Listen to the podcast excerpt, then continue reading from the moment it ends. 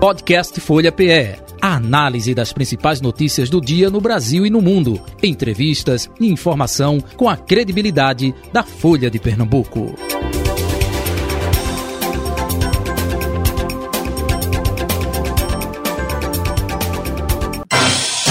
Folha Política. 9 de fevereiro de 2023, a nossa convidada é a deputada estadual pelo PSOL, Dani Portela.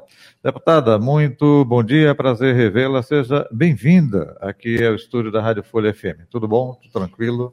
Tudo bem, Jota. Eu queria agradecer o convite. Bom dia a todos vocês que estão nos ouvindo agora, ouvintes dessa rádio que traz informações tão importantes. Bom dia, Carol, que está aqui conosco também e vamos debater temas importantes para o estado de Pernambuco nesse momento. Perfeito. Carol Brito, bom dia, Carol. Bom dia, Jota, bom dia, deputado, e um bom dia a todos os ouvintes internautas da Rádio Folha. Deputada Dani Portela, já ambientada com os trabalhos na Assembleia Legislativa, eh, difere muito, claro, guardadas as devidas proporções da Câmara de Vereadores da capital pernambucana? Olha, é, eu digo que a Câmara de Vereadores de, de Recife foi uma grande escola para mim. E uma escola que eu aprendi bastante porque eu me debrucei. Assim. Eu fui uma vereadora, para vocês terem uma ideia. É, em todos esses dois anos que eu permaneci ali, eu só não fui a uma sessão justificada por uma viagem a, representando a própria Câmara de Vereadores ao Rio de Janeiro. Então, eu estive presente em todas as sessões, até durante a campanha, não faltei sessão. Então, eu estava em várias frentes parlamentares, em inúmeras comissões, e me debrucei muito sobre como legislar e fiscalizar para que esse poder eles faça uma efetividade no município. Eu acho que isso foi uma grande escola. Uma escola também, para mim, como um parlamentar do PSOL, de um partido socialista, um partido que faz oposição à prefeitura de João Campos, de entender como você pode fazer uma oposição que seja propositiva, uma oposição que dialogue, uma oposição que realmente queira trazer uma melhoria para a cidade do Recife. E acho que esse aprendizado tem me dado um corpo político para não chegar na LEP tão verde. Eu vejo que isso é muito importante, viu? Porque você encontra uma assembleia com vários deputados reeleitos, né? Mas houve uma renovação muito grande. É praticamente a metade da bancada mas quando a gente fala em renovação, às vezes são novos nomes das mesmas velhas famílias, assim. Você vê os grupos políticos elegendo os filhos, os netos, então se perpetuando nessas casas legislativas. Nós temos a presença de deputados, inúmeros ex-prefeitos que tiveram no executivo, que hoje estão na Assembleia Legislativa. Então acho que a gente nessa legislatura tem um desafio muito grande assim. Eu chego novamente sozinha, só temos uma cadeira, mas os dois anos como vereadora me fortaleceram muito nessa caminhada para ampliar essa luta para muito além de Recife, para o estado de Pernambuco, do litoral ao sertão. A senhora falou oposição propositiva na Câmara de Vereadores ao governo João Campos. Agora, na Assembleia, além de é, governistas, é, oposição tem oficialmente a bancada independente, né? É, é, é, um pouco de surpresa com relação a isso? Olha, eu tomei ciência da, da, da bancada independente. Foi uma alteração uhum. no regimento interno da casa, uma alteração que na legislatura passada foi encampada pela atual vice-governadora, Priscila Krause. É, Priscila Krause.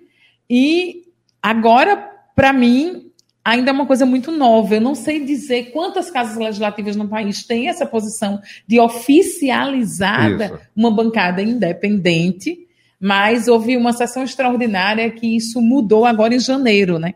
Isso é tão novo, tão novo, tão novo, tão novo, que eu digo que tem sido um pântano para a gente. Porque nem os deputados e deputadas ainda estão compreendendo como vão se localizar nessa bancada independente. Para você ter uma ideia, é uma bancada de um guarda-chuva muito amplo, que até o presente momento tem setores como o PL, setores, para quem está nos ouvindo, de direita, setores de esquerda. Na mesma bancada, o PL e o Partido dos Trabalhadores, o PT, por exemplo. Então, olha o desafio de organizar essa bancada. A gente ainda não compreendeu se essa bancada vai precisar ter um líder só ou se ela vai poder ter líderes de blocos diferentes da mesma bancada. Porque comumente nas casas legislativas se divide em dois blocos. Uhum. O bloco de governo e o bloco de oposição. Esses blocos indicam líderes e vice-líderes. E ali são distribuídas as comissões, são tomadas as decisões, orientações de votos para os principais projetos. Agora você vai ter que ouvir um corpo coletivo maior que ainda está um pouco difuso, né? E, e, até aproveitando, quando um deputado né, se dizia independente, era só questão de tempo para saber se ele ia ser governista ou oposição. Agora, até isso, e agora? O que a gente vai fazer agora com essa bancada? Desenhando, vai ter uma bancada independente que, ora, vai ser oposição e, ora, pode ser governista. Então, assim, acho que é um, daqui a um tempinho a gente vai estar com essa compreensão maior quando essas posições forem sendo tomadas nas votações, mas a gente ainda está compreendendo essa mudança, essa localização, embora, na minha avaliação, essa bancada fragiliza um pouco a oposição, que é o lugar onde eu me localizo, uhum. mas fragiliza principalmente a base do governo em exercício da governadora Raquel Lira. Carol Brito, já falei demais com você agora. Você nunca fala demais, Jota. É, deputada, eu queria que a senhora falasse um pouco agora de como vai ser o funcionamento da oposição, porque como a senhora disse, o pessoal, ele é oposição ao PSB e a oposição, por enquanto, tem PSB e PSOL somente. A senhora tem uma expertise aí de compor aí um bloco de oposição geralmente heterogêneo, né? Você compôs na Câmara do Recife um bloco de oposição que ia do PL ao PSOL. Vai ser mais ou menos isso, ou você acredita que vai ter uma posição? Olha, eu. Tá aí uma coisa que a política tem me ensinado. Eu sempre dizer, olha, política é como uma nuvem, vem o vento e rapidamente pode mudar muitas coisas, né? A conjuntura impõe uma outra realidade. Então, nesses dois anos, nós fizemos oposição ao PSB na Câmara de Vereadores, uma oposição que era muito heterogênea. Dos 39 vereadores, éramos 11. Só que 11, cinco deputados de uma oposição à esquerda e a maioria, seis deputados, uma oposição à direita. E acabou que, na prática, funcionava como duas bancadas de oposição independentes entre si, porque a bancada de esquerda não seguia as orientações lá da liderança da oposição, não compôs um bloco com a bancada de direita, não participava das reuniões e decisões desse bloco acabou atuando de maneira independente, sem ser instaurada dessa forma, né? Agora a gente traz, traz um desafio. Justamente essa atual conjuntura nos coloca numa posição com o PSB. Então, veja o desafio que o pessoal tem nesse contexto, né? Como a política ela muda as coisas muito, muito rápido. Mas o que é que eu compreendo, né? Eu tenho percebido que a gente tem falado muito até banalizado o termo democracia, assim. Para a eleição da mesa, nós fizemos amplos diálogos com o que nós consideramos o campo popular democrático, que teve na base do presidente Lula. Esse debate é mais amplo, ele traz a federação do PT para um debate político mais próximo, que é formada pelo PT, o PV e o PCdoB, ele também traz o solidariedade para uma proximidade com esse campo, que está na base do governo Lula. O PSB, que aqui em Pernambuco nós temos uma particularidade de ser oposição, mas que nacionalmente está na base do governo federal, como nós também estamos. Então, eu acredito, sim, que essa legislatura, tendo em vista que o governo que chegou a Pernambuco, eu não diria, acho que seria irresponsável a gente dizer que o governo de Pernambuco, que a governadora, ela é de extrema direita ou que ela é bolsonarista. Eu nunca taxei a governadora assim. Mas o campo que apoiou a governadora, ele vai de centro, centro-direita e trouxe neste palanque também a extrema direita, fundamentalista religiosa. É um palanque amplo do centro à extrema direita. E é um campo oposto ao que nós estamos. É um, campo, eu quero ver como vai ser a relação com o governo federal desse campo. Então, acho que nesse contexto, tendo em vista que em Pernambuco a gente precisa fazer uma oposição à esquerda da governadora Raquel Lira em muitos momentos, vai haver uma composição nossa com o PSB. Acredito que o diálogo, nesse atual momento, nessa conjuntura, seja mais fácil com o PSB do que foi na Câmara de Vereadores com o PL, por exemplo. E, deputada, surpreendeu um pouco a postura aí da Federação PT, PCdoB e PV e do Solidariedade de ir para a bancada independente, porque havia uma expectativa, inclusive, que João Paulo pudesse liderar esse bloco de oposição. Acabou de, pegando um pouco de surpresa essa decisão. Olha, é, a mim não, não pegou tão de surpresa, porque nós est estamos atuando em um bloco político próximo. Então, a federação que é dirigida pelo PT, e o pessoal estavam sentados fazendo inúmeras conversas. Então, eu participei de alguma dessas conversas. Então, não foi uma, uma surpresa de fato, mas eu acredito que, inclusive, pode ser uma localização momentânea, para que esses partidos eles consigam uma unidade entre si. Se você olhar numericamente a federação, a federação também é um instrumento novo. A federação existe na nossa legislação há menos de um ano. E foi criada, na verdade, eu digo que a grande mentora da federação, que hoje está trazendo tantos conflitos pelo país, foi a nossa ministra Luciana Santos, que à época ela liderou o movimento nacional para formar as federações de partido, para que o PCdoB ele, ele não perdesse a sua existência e essência, um partido importante para a esquerda, por conta da chamada cláusula de barreira. Uhum. E assim vários partidos. Só que essa federação é, as pessoas ainda não compreenderam que federação não é coligação. Não é a antiga coligação que você se une, todo mundo dá as mãos, sobe no palanque, participa da eleição, acabou a eleição, é cada um por si. A federação é um casamento arranjado, Imagina você se casando, você que está em casa, com alguém que você não conhece profundamente, mas que você tem que permanecer casado por quatro anos, queira ou não queira. O partido que quebrar as regras da federação, ele pode ser punido com ele ficar sem acesso, por exemplo, ao fundo partidário, ao fundo eleitoral para as campanhas eleitorais e até cassação do mandato em última instância. Então, a federação, ela precisa atuar nas casas legislativas como um partido único precisa ter uma liderança da federação. Só que olha a complexidade que isso traz. O Partido dos Trabalhadores ele tem três deputados, né? Que é o deputado Doriel Barros, Rosa Amorim e João Paulo. Só que o Partido Verde ele também tem três deputados. Então você tem aí, se isso for para um debate interno, três deputados do PT com três deputados do PV e um deputado do PCdoB, que é o deputado João Paulo Costa.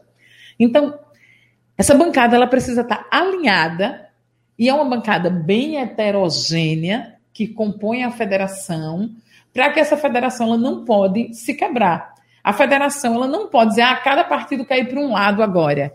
Isso pode ser, inclusive, fragilizado judicialmente pelo estatuto que a federação tem. Ela funciona nos quatro anos como um partido. Então, acredito que cada partido, pelo que eu ouvi, vai individualmente conversar para afirmar essa localização mas eu acredito que a federação ela vai formar um bloco independente de mais à esquerda, entendeu? Independente, somando com a oposição em inúmeros momentos. Eu não tenho nenhuma dúvida disso, que a oposição vai andar alinhada com vários parlamentares dessa federação que vão votar junto conosco nos projetos que aí vierem. É, deputado, eu queria fazer uma pergunta, aproveitando aí seu lado historiadora, né? Para que a senhora analisasse o seguinte: a gente vê em alguns partidos de esquerda, e o PSB foi muito exemplo disso nos últimos anos, e que a composição das bancadas desses partidos no legislativo não necessariamente era de nome, nome, nomes ligados à esquerda. Né? A gente viu o PSB e o próprio PDT terem conflitos, expulsarem é, deputados que votaram, por exemplo, a favor da reforma da Previdência, da reforma trabalhista. A senhora acredita que falta um pouco aos partidos de esquerda olhar mais para lideranças que sejam realmente de esquerda e que muitos deles acabam aí para cumprir, é, às vezes, a, a, o coeficiente eleitoral, trazendo nomes que não necessariamente têm a ver com o partido. Isso é um problema que a esquerda enfrenta hoje. É, eu acho que a esquerda ela tem uma, uma chance no atual governo Lula de reorganizar. A gente precisa falar em uma reorganização das esquerdas, no plural. Uhum. porque a esquerda é um horizonte muito diverso, assim como a direita também. Nem toda pessoa de direita é extremista ou é bolsonarista, como nem toda pessoa de esquerda vai para a extrema esquerda. Então tem um horizonte de esquerdas no plural. E a gente sabe que esses partidos de esquerdas, eles deveriam, a priori, primeiro, uma identidade ideológica e principalmente uma identidade programática. Infelizmente, o pluripartidarismo ele é muito frágil no Brasil. O excesso de partidos políticos fez com que se criasse, por exemplo, você vê hoje o Centrão é um grande problema, porque se criou verdadeiras legendas de aluguel, de troca. Essas legendas elas funcionam como troca a cada eleição para formar um palanque maior. Eu digo, quanto maior o palanque, maior esse jogo do toma lá da cá. Isso fragiliza o parlamento. E aí, nessa busca de romper o quociente, de eleger maior bancada, traz pessoas que não têm o perfil ideológico, nem o compromisso com aquele partido, com as lutas históricas. Você olhando para alguns quadros, eu digo o seguinte: eu acho que Miguel Arraes, olhando para quadros que vieram para o partido, se reviraria. Brizola, então, me surpreende um partido que teve um líder como Brizola chegar a espaços como chegou em vários momentos. E aí não é uma crítica individual ao partido. É, eu venho de um partido pequeno, um partido muito jovem, assim. O pessoal é um partido que vem de 2002, então é um partido ainda muito jovem. Mas é um partido considerado ideologicamente forte. Então, o pessoal, se você não vota alinhado com os princípios do partido, você não permanece nele. Não existe a possibilidade, os nossos parlamentares, a dizer, é todo mundo unido, é tudo lindo, não.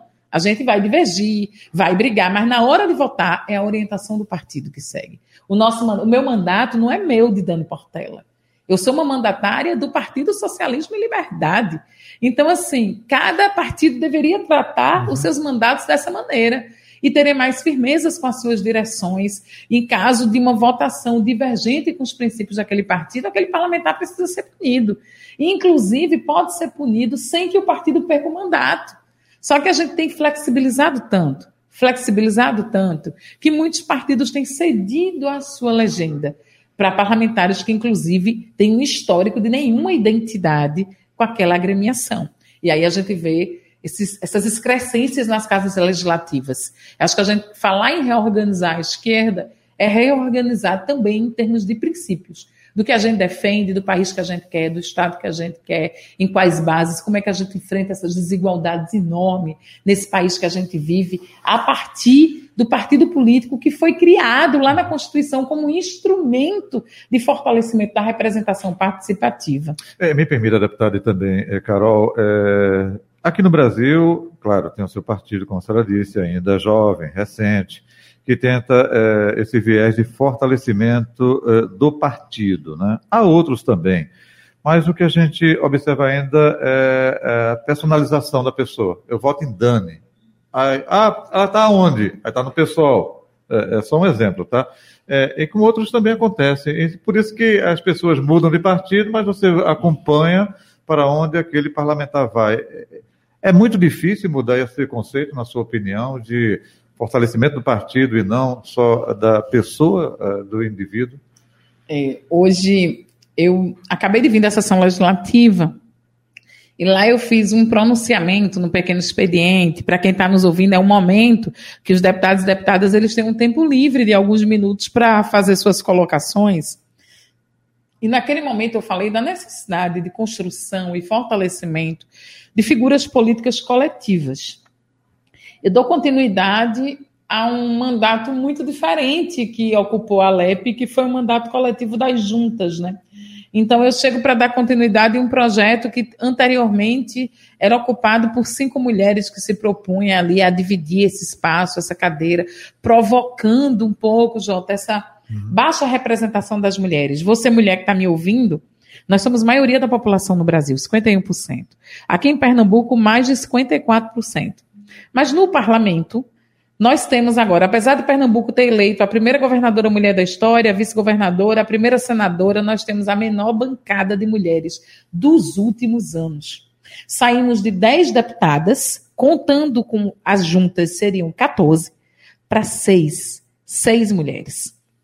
Então, uma bancada com baixa representação, isso não é diferente no resto do país.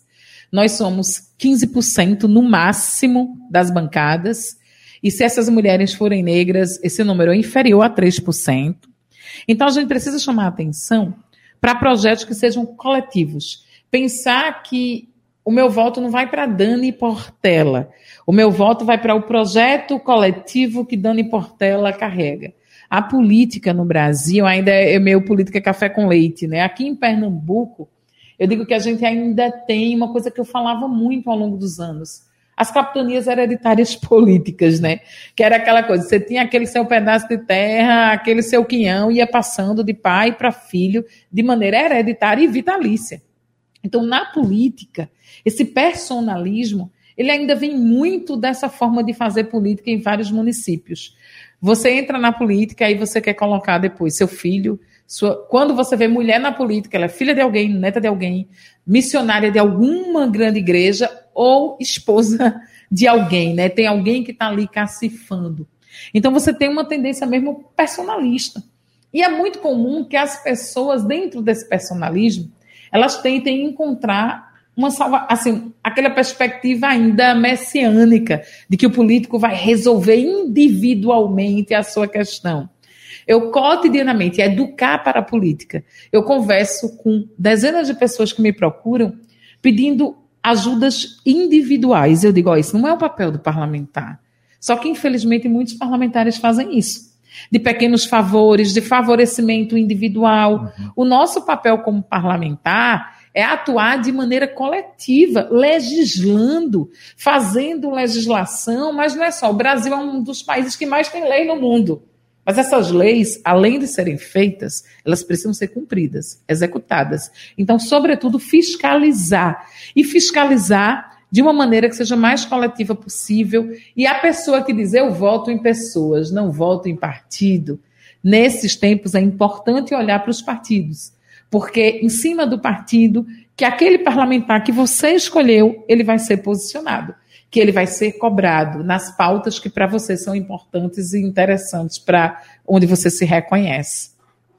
E, Jota, me permita voltar aqui para a Assembleia Legislativa novamente, porque Dani Portela tem um pleito de é, presidir a Comissão de Direitos Humanos da Casa, né? E, recentemente, a bancada evangélica, por meio do deputado estadual Joel da Arpa, também reivindicou esse espaço. Então, como é que estão as articulações aí, Dani, para ocupar a presidência da Comissão de Direitos Humanos? Como é que você vê também esse pleito da bancada evangélica? Olha, é, historicamente, na última década, a bancada fundamentalista religiosa, eu não chamo de bancada evangélica, é, eu venho de uma, uma coisa que pouca gente sabe sobre mim, viu? Eu fui missionária. Eu venho de uma, uma família evangélica. Então, eu não congrego hoje nenhuma religião, mas eu entendo a palavra evangélico como uma coisa muito mais ampla do que a bancada que se auto-intitula evangélica. É uma bancada evangélica fundamentalista, são evangélicos de direita, de ultradireita. E você tem aqui mesmo em Pernambuco um movimento maravilhoso, que é o, tem um movimento negro de evangélicos, tem um movimento de evangélicos pela democracia. Então, a bancada evangélica que a gente está se referindo é uma bancada evangélica de direita. Quando eu chamo de fundamentalista religiosa, é porque traz essas questões para o campo ideológico. A disputa do que a gente chama de direitos humanos, ela não pode se dar por esse viés.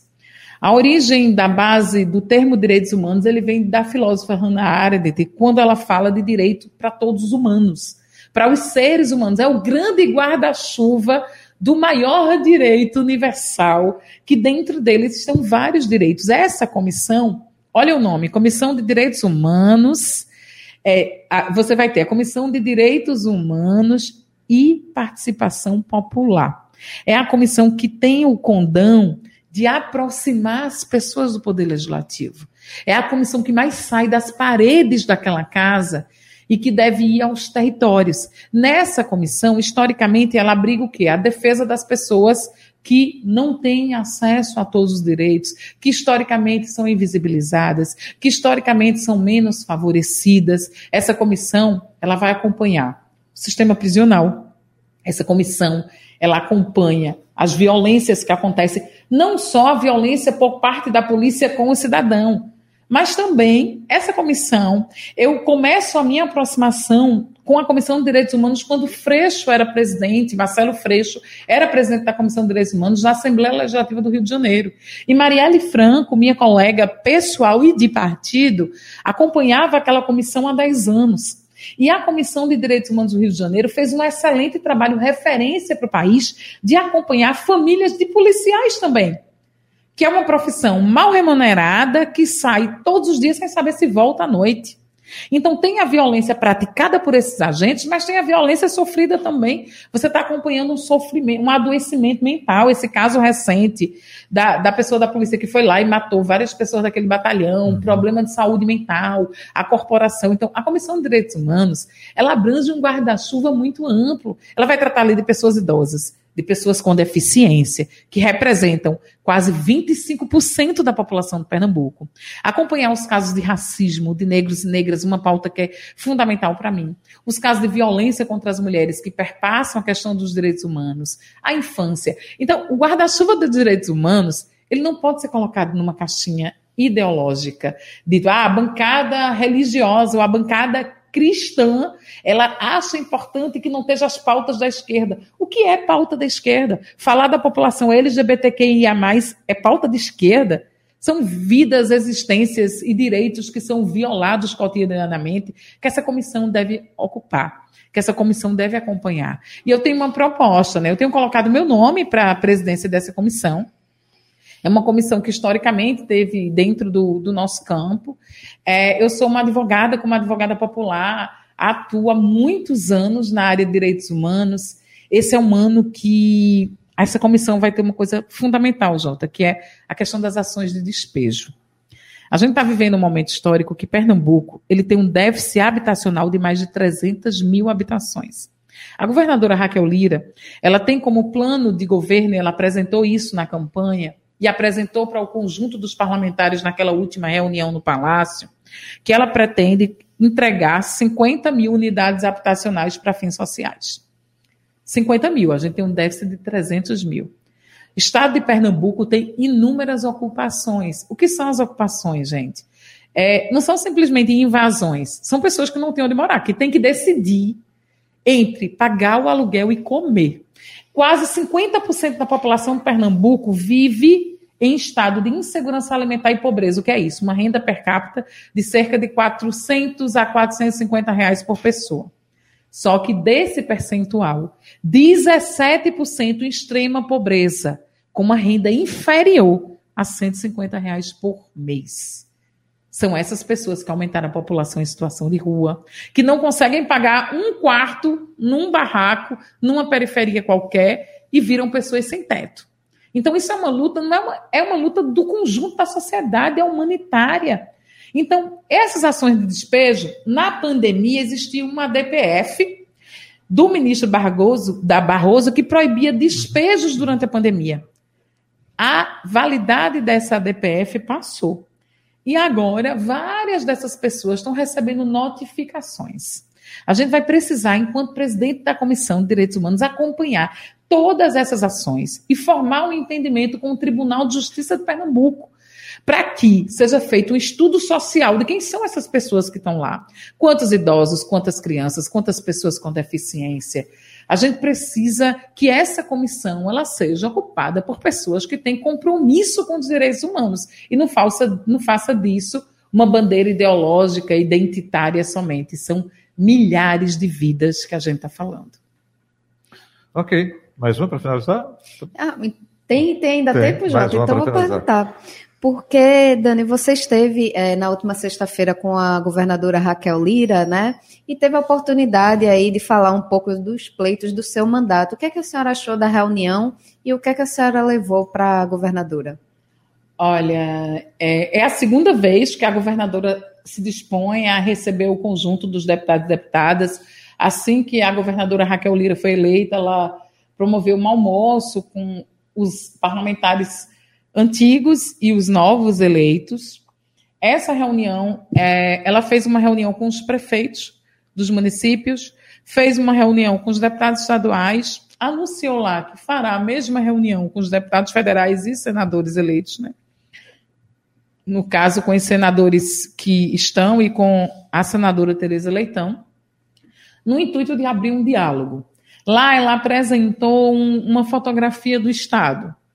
E essa fotografia do Estado que ela apresentou trazia alguns dados bastante preocupantes, como Pernambuco é o segundo estado, é o quarto estado mais desigual do nosso país, mas é o segundo estado com maior índice de pobreza, de pobreza extrema. É o segundo estado do país com pior índice de distribuição de água, de saneamento básico, por exemplo.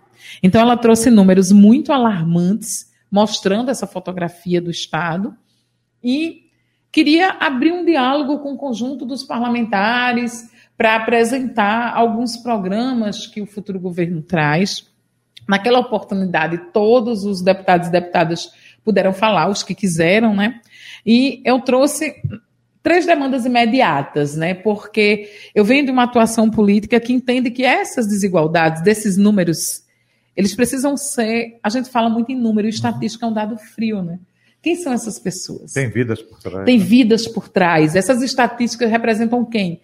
O que é que estruturam essas desigualdades? Classes sociais, gênero, raça, quais são os elementos? Eu trouxe essa fala mais ampla de a gente enfrentar a desigualdade, entendendo como elas se estruturam, onde essas pessoas estão, como essas pessoas vivem, e trouxe algumas demandas imediatas que me foram solicitadas. Uma demanda que eu trouxe é a urgência, por exemplo, da nomeação, uma área que todo governo diz que é fundamental importante, que adora usar nas propagandas eleitorais, é a educação a escola, a escola de qualidade, a educação é a base de tudo, todo mundo ouve essas, essas frases. Mas hoje, Pernambuco tem milhares de jovens que não conseguiram acesso, que não tiveram vagas para acessar a escola.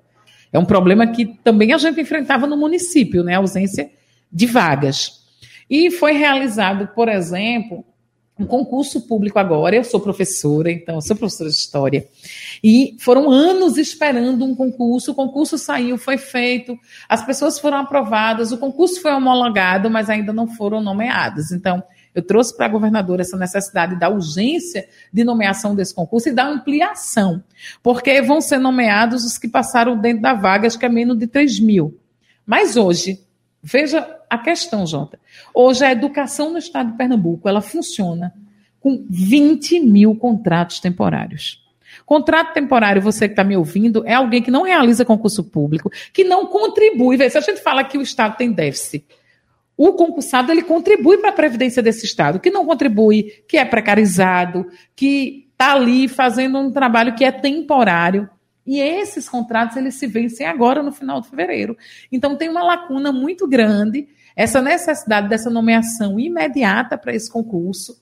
É também uma coisa que foi muito debatida, e agora eu vi ontem algumas reportagens que a governadora falou do compromisso de pagar os servidores. Nós estamos sendo procurados por inúmeros servidores. Médico, que é uma classe dentro da saúde considerada diferenciada de vários uhum. profissionais da saúde. Uhum. Estão com salários atrasados, não receberam salário. Já vinham atrasados do final do ano passado e vários hospitais os médicos seguem sem receber. Então foi colocado também ali uma pauta importante, que é esse debate do, do tanto da educação como da enfermagem. O piso nacional da enfermagem. A gente tem aqui não só enfermeiros, técnicos auxiliares. Pernambuco paga um dos piores salários do Brasil, gente. Um auxiliar e técnico de enfermagem ganha por mês menos de 800 reais. E aí, essa necessidade da luta do piso é uma luta nacional. E aí, buscaram também esse compromisso que a governadora tem que assumir. Na verdade, é para se abrir diálogo com um conjunto de reivindicações que tem chegado à mesa dela, trazendo essa importância da pauta de moradia, de ampliar. Se a gente mostra esses números e quer um Estado. Eu tenho certeza que eu, como oposição, uhum. quer a mesma coisa em vários pontos que um político do outro campo, que é um Estado melhor para todos e todas. Então tem que ter o nosso compromisso conjunto de enfrentar essas desigualdades na sua gênese, na sua raiz. Perfeito. Agora sim, deputada Dani Portela, muito obrigado pela sua vinda e participação aqui com a gente mais uma vez. Saúde e paz, um abraço, até aproveitando o bom carnaval, né? Tudo de bom. esse carnaval tão esperado, né? Eu sou uma fuliana ata, amo o carnaval. É, faço aniversário no carnaval, então sempre comemoro é. no meio de um grande bloco. Mas eu queria agradecer, queria agradecer a Carol, queria agradecer a Jota e a você que está nos escutando por estar tá aqui acompanhando esse tempo com a gente. Quem quiser conhecer um pouco mais e acompanhar o nosso trabalho, chega lá, Dani Portela Pessoal, nas nossas redes sociais. É coletivo, nada sobre nós sem a nossa participação. Ok, um abraço e você, Carol, um abraço e até amanhã, hein? Um abraço, Jota, e até amanhã. Final. Folha Política. Podcast Folha PE. A análise das principais notícias do dia no Brasil e no mundo. Entrevistas e informação com a credibilidade da Folha de Pernambuco.